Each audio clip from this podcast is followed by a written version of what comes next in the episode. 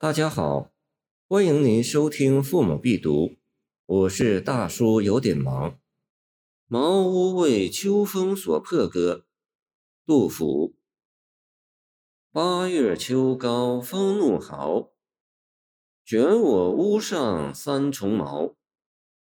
茅飞渡江洒江郊，高者挂卷长林梢。下者飘转沉塘坳，南春群童欺我老无力，忍能对面为盗贼。公然抱茅入竹去，唇焦口燥呼不得。归来依杖自叹息，俄顷风定云墨色，秋天漠漠向昏黑。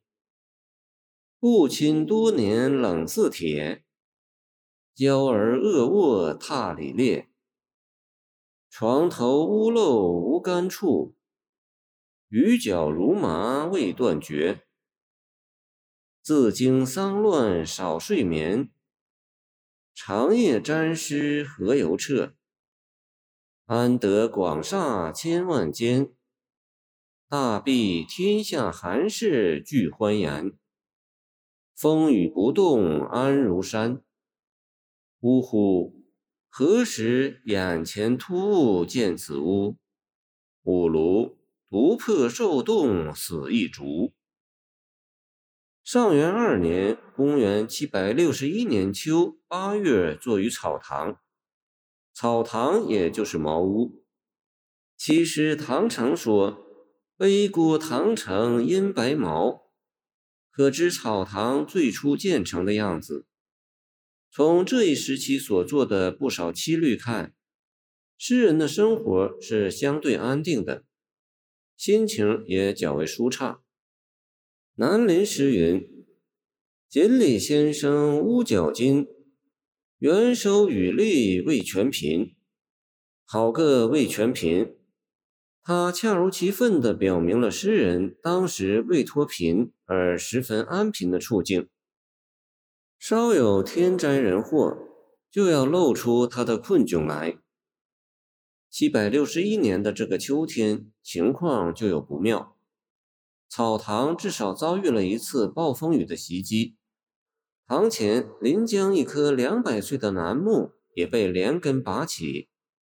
屋漏把诗人搞得十分狼狈，在那个狼狈的夜晚，他想到普天下与他一样和比他处境更糟的人，想得很多很多，从而留下了这一名篇。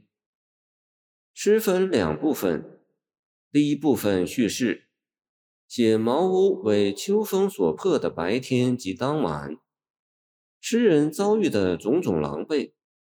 是极其生动的三部曲。首五句写狂风破屋的情景，这风来得之野蛮，如撒泼打混，差点没把草堂的屋顶给揭了。卷走的茅草之多，吹得之高，吹得之远，都是令人张口结舌、傻眼的。毛飞几句，一连串的铺写。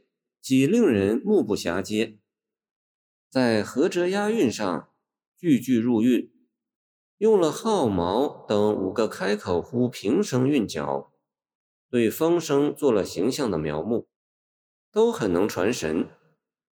第五句写顽童的趁火打劫，在风中欢呼着抢夺茅草，往竹林那边扬长而去，根本不听招呼。把老人气得不行，吹散的茅草没法捡，能捡的又被南村群童捡了，诗人只好回来拄杖喘息。第八句写暴雨的袭击，俗话说“屋漏又遭连夜雨”，意思是祸不单行，这恰是诗人当日的写照。黄蜂接毛只是倒霉的开头。接着便是黑云压顶，大雨跟着就来了。被子冻得像铁，是说它不但冷而且硬，可见其陈旧。这样的被子睡着怪不舒服的，难怪孩子乱蹬，把里子都蹬破了，就更不舒服了。更加痛苦的是屋漏，它使你在屋里的床顶到处摆盆，滴水叮叮咚咚，空气又湿又冷。桌上书卷稿纸遭殃。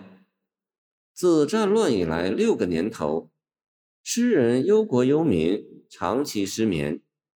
这个风雨之夜就更别睡了，不知怎样才能熬得到天亮。于是诗人百感交集，想到普天下不知有多少人屋顶漏雨，又不知有多少人头上无片瓦。第二部分抒怀。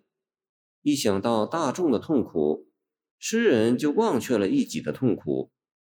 他痛切地感到，由于连年战乱，人民生活在水深火热之中，今夜像他一样的寒士不知有多少。于是大声疾呼：“安得广厦千万间，大庇天下寒士俱欢颜。风雨不动安如山。呜呼！”何时眼前突兀见此屋？吾庐独破受冻死一族。披露了诗人民抛物语、爱及天下的博大襟怀。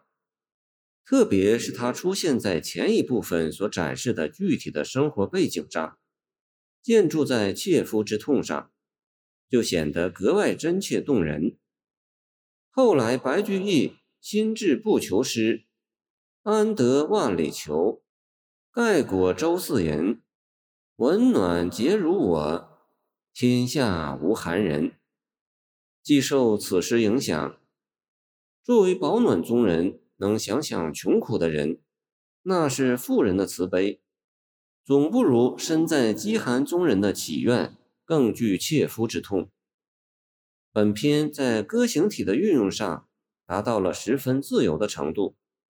一是句式参差，用了散文化的语言；二是句群其有的错综，有三处是三句形成句群，有时三句一韵，有时五句一韵，其出入变化、挥洒收放，皆缘情而为，非胜于师者不能也。谢谢您的收听，我的 QQ 号码幺七二。二九二二幺三零，欢迎您继续收听我们的后续节目。如果你喜欢我的作品，请关注我吧。